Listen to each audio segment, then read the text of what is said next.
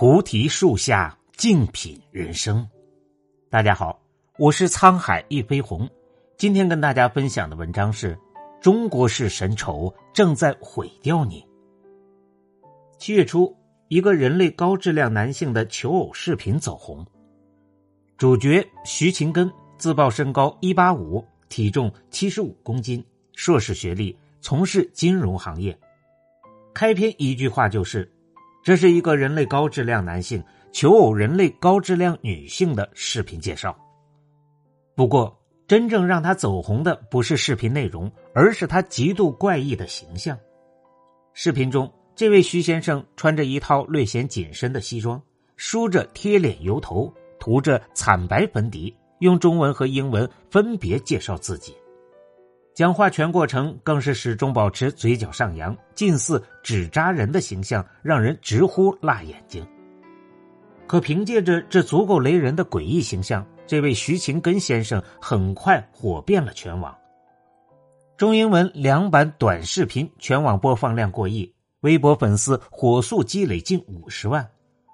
有平台专门为他的油头粉面形象设计了一个专属特效滤镜，网红。明星、路人扎堆模仿他的标志性动作。网友关注模仿多是跟风，或是觉得好笑拿来调侃，可徐先生本人却仿佛掌握了财富密码。八月十三日，他发布了自己的第一个视频广告，代言某品牌啤酒。当天晚上，还与多位网红主播开了直播互动。有红星新闻记者透露。本想采访徐先生，加上微信后却被开价二十五万。之后有人发现徐勤根用自己的微博账号开通了微博微加会员功能，若要加入他的粉丝群，每年费用七点五万元，半年五万元，一个月则要价两点五万元。有网友质疑：这么贵的群有啥好处呢？徐勤根回说。主要涉及全球及国内金融衍生品交易这块国内外二级市场投资信息和情报支持，以及重要的经济领域信息以及咨询服务。说的冠冕堂皇，其实不过是想利用流量割一波韭菜罢了。如此难看的吃相，很快被官方公开打假。八月十九日，徐勤根因没有金融资质认证。被微博关闭微加会员功能之后，直接被禁言。八月二十日，央视网点名批评徐勤根，大多数网友都觉得其走红有神丑之嫌，但依然挡不住个别平台为他开设专场直播，这是一种赤裸裸的为流量论英雄的行为。如果让一个徐勤根变现成功，会有无数个徐勤根闻风而来，逐利起舞。为了追求更大流量，他们会选择更油腻、更猎奇的方式撩拨大家的神经，伤害公序良俗。的确，一个利用大众神丑心理莫名其妙火了的人，若真的自此成为网红，成功变现，未免太过荒诞。《娱乐至死》一书中说过这样一段话：娱乐至死的可怕之处，不在于娱乐本身。而在于人们日渐失去对社会事物的严肃思考和理智判断能力，在于被轻佻的文化环境培养成既无知又无畏的理性文盲而不自知。细思极恐。美学大师朱光潜说：“人所以异于其他动物，就是在饮食男女之外，还有更高尚的祈求，美就是其中之一。”可如今，越来越多的人开始丧失审美耐心，刺激神经的神丑文化却在大行其道。在这个流量至上的时代，很多所谓网红之间的竞争已经变成了比拼谁更没底线，谁更恶俗。四月二十五日，一网红到南京旅游，结果夫子庙被粉丝堵得水泄不通，交通瘫痪，他本人不得不连夜坐着绿皮火车离开。而这位牌面堪比顶流明星的网红，正是从快手起家的土味博主代表郭老师。这位郭老师的直播间从来没有形象管理一说，蓬头垢面的对着镜头抠脚、擤鼻涕，说脏话、骂人是他的日常操作。他越疯狂，粉丝涨得就越多，直播间热度就越高。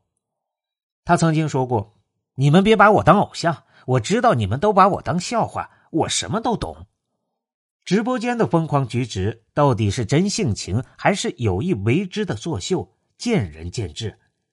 但现实是，这几年越来越多的主播开始通过卖丑、秀下限来博眼球，因为他们知道和普通才艺比起来，恶俗、猎奇、扭曲的内容才更能吸引关注。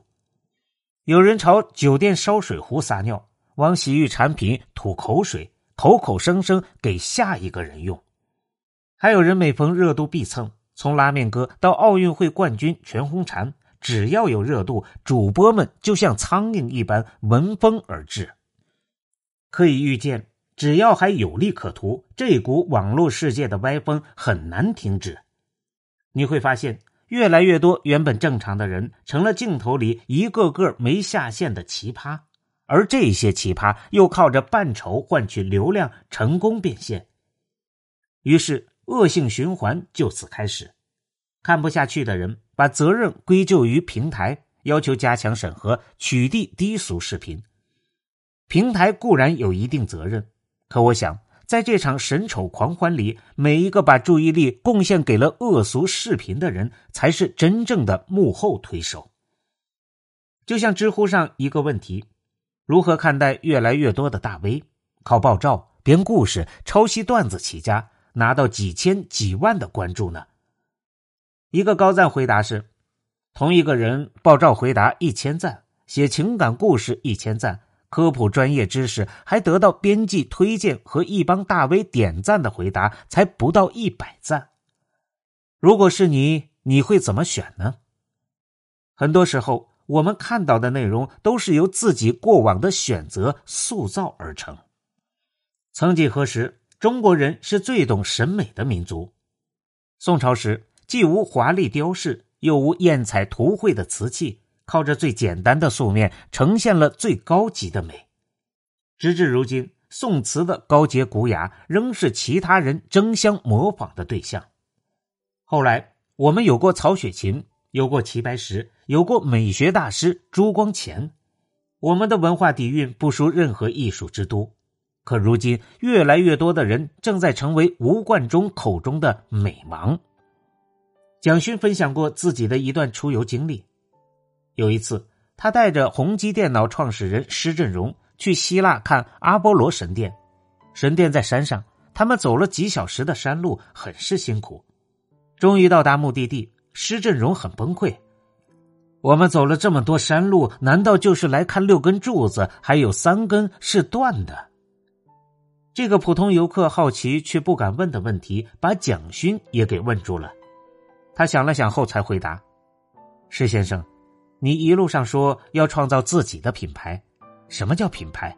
如果阿玛尼是品牌，香奈儿是品牌，那么这个柱子就是希腊两千年的品牌。你在台北、莫斯科、纽约、北京都可以找到这个柱子，全世界很多国家的国会大厦都依循希腊柱式。”对三根柱子错愕的施先生，像不像出去旅游，在各景点走马观花，只为拍照发朋友圈的游客呢？不知从何时起，大众追捧的观光地全变成了千篇一律的网红打卡点，而那些需要静下心来了解历史背景、慢慢观赏的旅游胜地，却渐渐无人问津。不得不承认。在神丑文化的荼毒下，我们正在一步步的丧失对美的感知力和耐心。一九九五年，美国旧金山举行过一个会议，集合了全球五百多名精英。会议的主题是如何应对全球化。与会者认为，全球化会加剧贫富差距，会使财富集中在全球百分之二十的人手上，而另外百分之八十的人会被边缘化。到时候如何解决这百分之二十和百分之八十的人口之间的冲突呢？美国国务卿布热津斯基认为，唯一的方法是给这百分之八十的人口塞上一个奶嘴儿，让他们安于为他们量身定造的娱乐信息中，慢慢丧失热情、抗争欲望和思考的能力。为什么现代人越来越喜欢神丑呢？因为这些低俗视频说到底就是一种奶头乐产品。这类奶头乐产品获取成本低，能轻松促进大脑多巴胺的分泌，让人产生愉悦感。低成本高回报，看似一本万利，其实有害无益。因为人的阈值是会不断升高的。当一个人习惯了手机拿出，轻轻一点就获得大量的愉悦感，你就再难专注去做付出高、愉悦感少的事情了，比如阅读，比如深度思考。久而久之，我们就会自动沦为布热津斯基口中的边缘人。公众们将会在不久的将来失去自主思考和判断的能力，最终他们会期望媒体为他们进行思考并做出判断。想起新华网做过的一个调查：九五后的迷之就业观，有百分之四十八的人在毕业后选择不就业，有百分之五十四的人最向往的职业是当主播和网红。当神丑文化成为流行，尚在成长中的未成年人将成为最大的受害者。蒋勋在《天地有大美》中表示：“快感是感官刺激。”这个快感可以有刹那的爽，可是结束之后往往会产生落寂跟空虚的感觉，那种空虚会变成无法弥补的黑洞。心灵上的真正的荒凉来自太多的快感。从低级快乐中轻易获得的短暂快感，不仅会影响我们的认知能力，更会让人失去对美好的欣赏能力。因为审丑是本能，审美却需要学习。在这个娱乐至死的时代，希望你我都能学会保持警惕，别让自己成为被塞上奶嘴的边缘人。感谢您的收听，本节目由喜马拉雅独家播出。